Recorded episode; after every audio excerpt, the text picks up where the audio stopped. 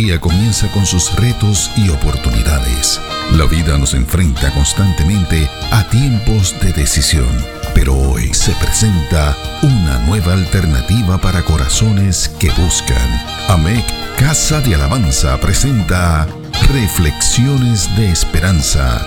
Palabras de aliento para nuestro diario vivir con el pastor Misraim Esquilín.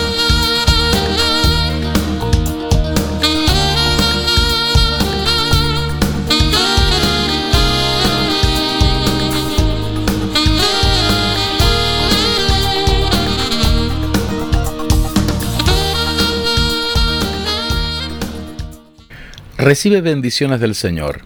Escuchemos lo que dicen los versos 9 y 10 del primer capítulo de la carta del apóstol Pablo a los Efesios.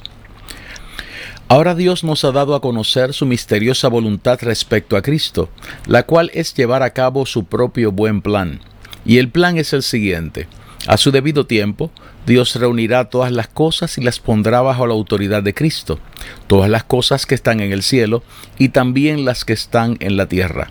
Hemos leído de la nueva traducción viviente. Estos versos de la carta del apóstol Pablo a la iglesia de Éfeso nos han abierto las puertas para comenzar a analizar varios temas.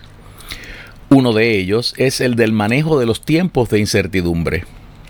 Dentro de los otros temas a los que este pasaje bíblico le abrió las puertas encontramos el de la autoridad de Jesús. Este tema necesita ser ampliado en nuestras próximas reflexiones. El tema del manejo de los tiempos de incertidumbre surgió como respuesta a la declaración paulina acerca del celema de Dios, o sea, de su voluntad o determinación.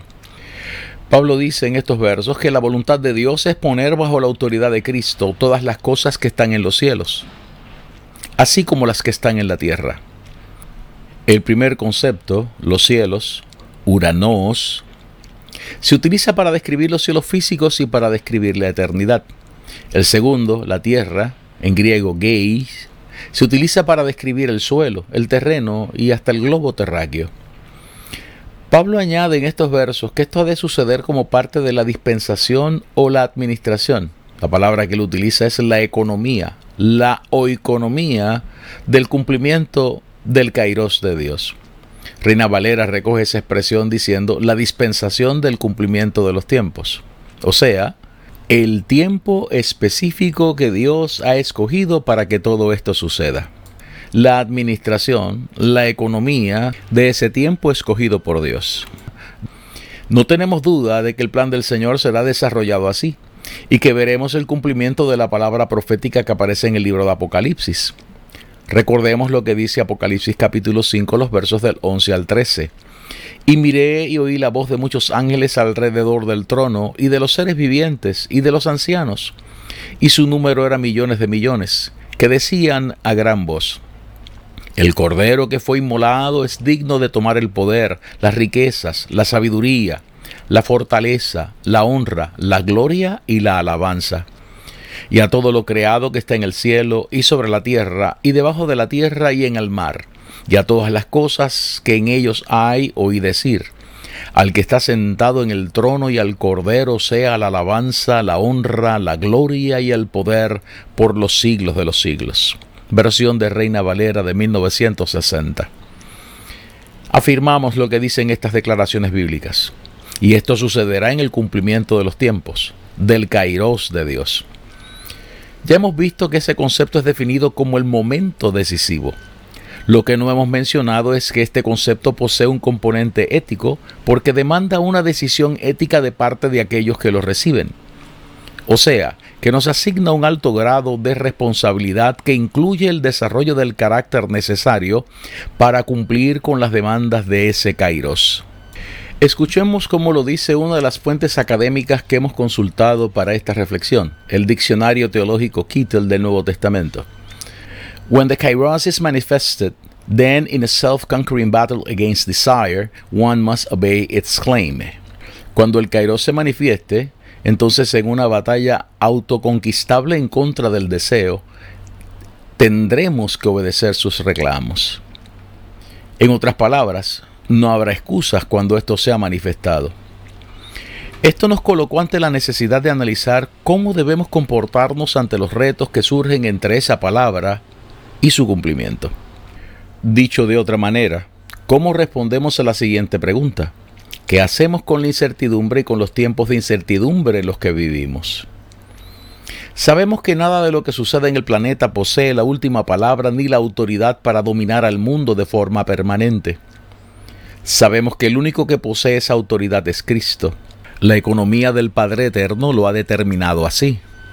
No existe amenaza política, social, de salud, militar o espiritual que pueda cancelar esta promesa. Esto está meridianamente claro. También sabemos que todas estas cosas ocurren dentro de la soberanía y de la suficiencia de Dios para formar nuestro carácter. Esto es, para que estemos preparados para cumplir con las demandas del Kairos divino. Tenemos la necesidad de aprovechar bien el tiempo que nos han concedido. Es nuestra opinión que ese tiempo está a punto de agotarse. Lo otro que tenemos que preguntarnos es qué hacemos mientras ocurre el cumplimiento de los tiempos de los que nos habla Pablo en estos versos. En otras palabras, ¿cómo redimimos bien el tiempo? O como dice el apóstol Pablo, ¿cómo aprovechamos bien el tiempo ya que sabemos que los días son malos? He citado Efesios capítulo 5, verso 16. Nuestra reflexión anterior dejó en el tintero una expresión de Lawrence D. Ackerman, uno de los consultores de estrategias de gerencia y liderazgo más reconocidos del planeta. Ackerman ha sido consultor de firmas tales como AARP, The American Academy of Family Physicians, Baxter, Dow Chemical, EDS, Fidelity Investment, Gates Corporation, Lockheed Martin, Maytag, el Banco Nacional de Australia, Ernst Young, solo por mencionar algunos. Él ha escrito dos libros. El primero se llama Identity's Destiny, Leadership and the Roots of Value Creation, Identidad de Destino, el liderazgo y las raíces de la creación del valor. El segundo, The Identity Code, The Eight Essential Questions for Finding Your Purpose and Place in the World, el código de la identidad, las ocho preguntas esenciales para encontrar tu propósito y tu lugar en el mundo. Estas publicaciones trabajan con el impacto que nuestra identidad tiene sobre el liderazgo y la gerencia de aquello que administramos. Creemos que las contribuciones de este autor secular son muy pertinentes a la vida de la Iglesia y a la de los creyentes en Cristo. Aquellos que hemos recibido a Cristo como nuestro Señor y nuestro Salvador, poseemos una identidad que nos ha sido dada por la gracia de Dios. La Biblia dice en Juan capítulo 1 que somos hijos de Dios por virtud del sacrificio en la cruz. Pablo dice en Efesios que somos santos y fieles, que somos la nueva humanidad creada en Cristo Jesús, para andar en la luz de Cristo. También dice en esa carta que somos el cuerpo de Cristo, que somos miembros de la familia de Dios, que somos el templo del Espíritu Santo. Hace algunos años fuimos invitados a participar como exponentes en un congreso que se celebró en el Centro para la Cosecha Mundial, esta organización posee su sede en la séptima avenida del Bay Ridge, allí en Brooklyn, Nueva York, y está dirigida por una leyenda del Evangelio hispanoamericano, el reverendo Dr. Luciano Padilla Jr. Esta actividad se celebró solo meses después de la tragedia del 11 de septiembre del 2001. El tema de ese congreso era Desarrollo de una pastoral en tiempos de terror. Una de nuestras presentaciones fue desarrollada utilizando como base estas declaraciones paulinas, la dispensación del cumplimiento de los tiempos.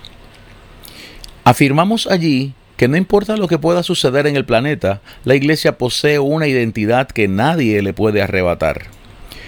El COVID-19 no le puede arrebatar la identidad a la Iglesia.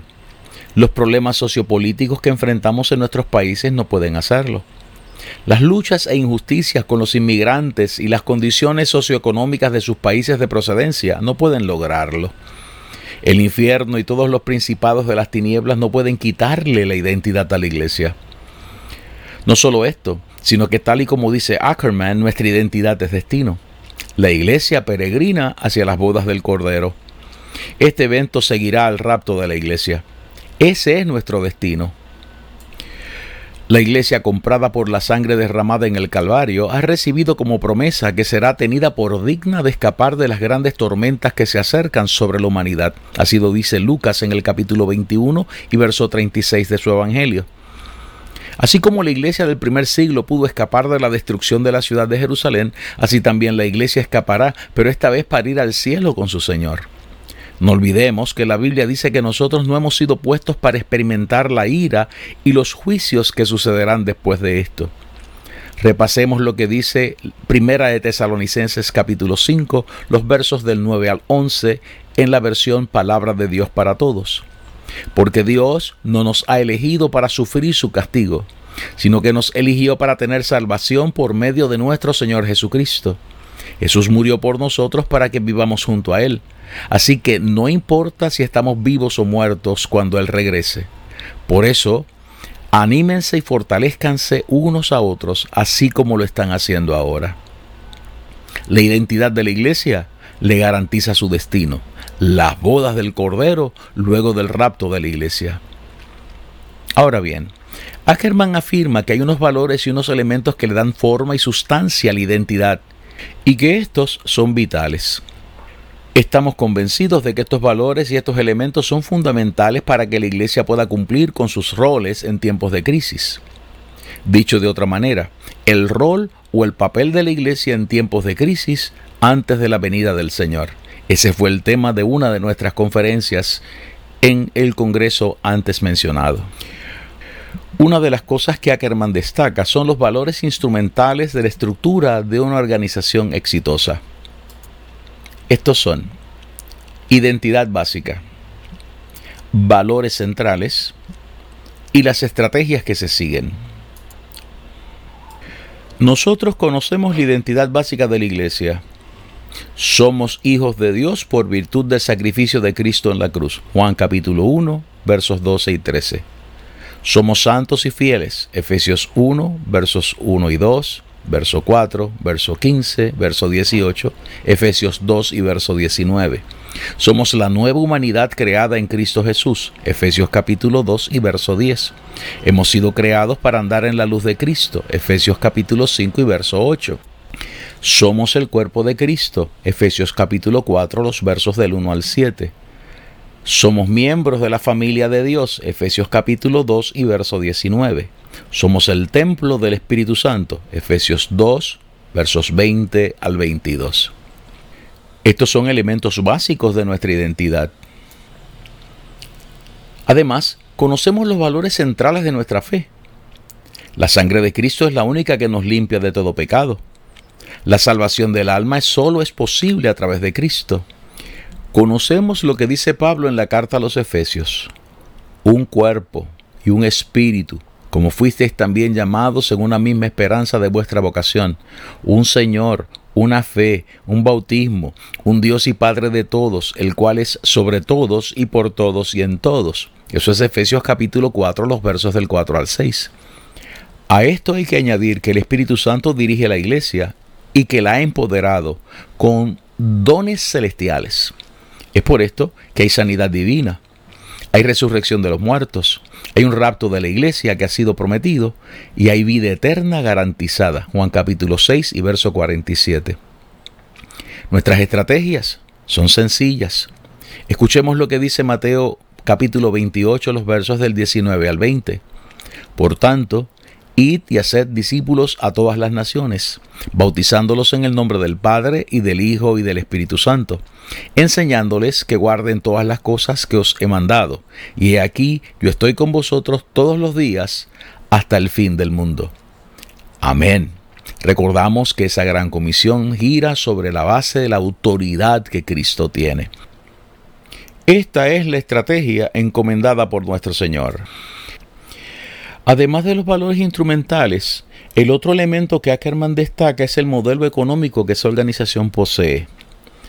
Para la iglesia, este es en sí un modelo económico, porque está basado en la mayordomía de la iglesia. La palabra griega para el concepto mayordomía es oikonomía, donde oikos significa casa y nomos significa ley. O sea, casa que está dirigida con mucha estructura y con regulaciones específicas. La Biblia utiliza este concepto en los versos 9 y 10 del primer capítulo de la carta a los Efesios. Ese concepto o economía es el que es traducido como dispensación. O sea que la frase la dispensación del cumplimiento de los tiempos dice literalmente que existe la economía o la mayordomía del cumplimiento de los tiempos. ¿Qué significa esto? Que el Padre Eterno es el encargado de la administración de los tiempos. Es Él el que se encarga de que las cosas se cumplan. La economía del cielo está en las manos de Dios y en ese modelo no hay espacio para equivocaciones. Por lo tanto, la oeconomía de la iglesia no posee una base de operaciones humanas. Nuestra oeconomía, nuestra mayordomía, nuestra economía es celestial.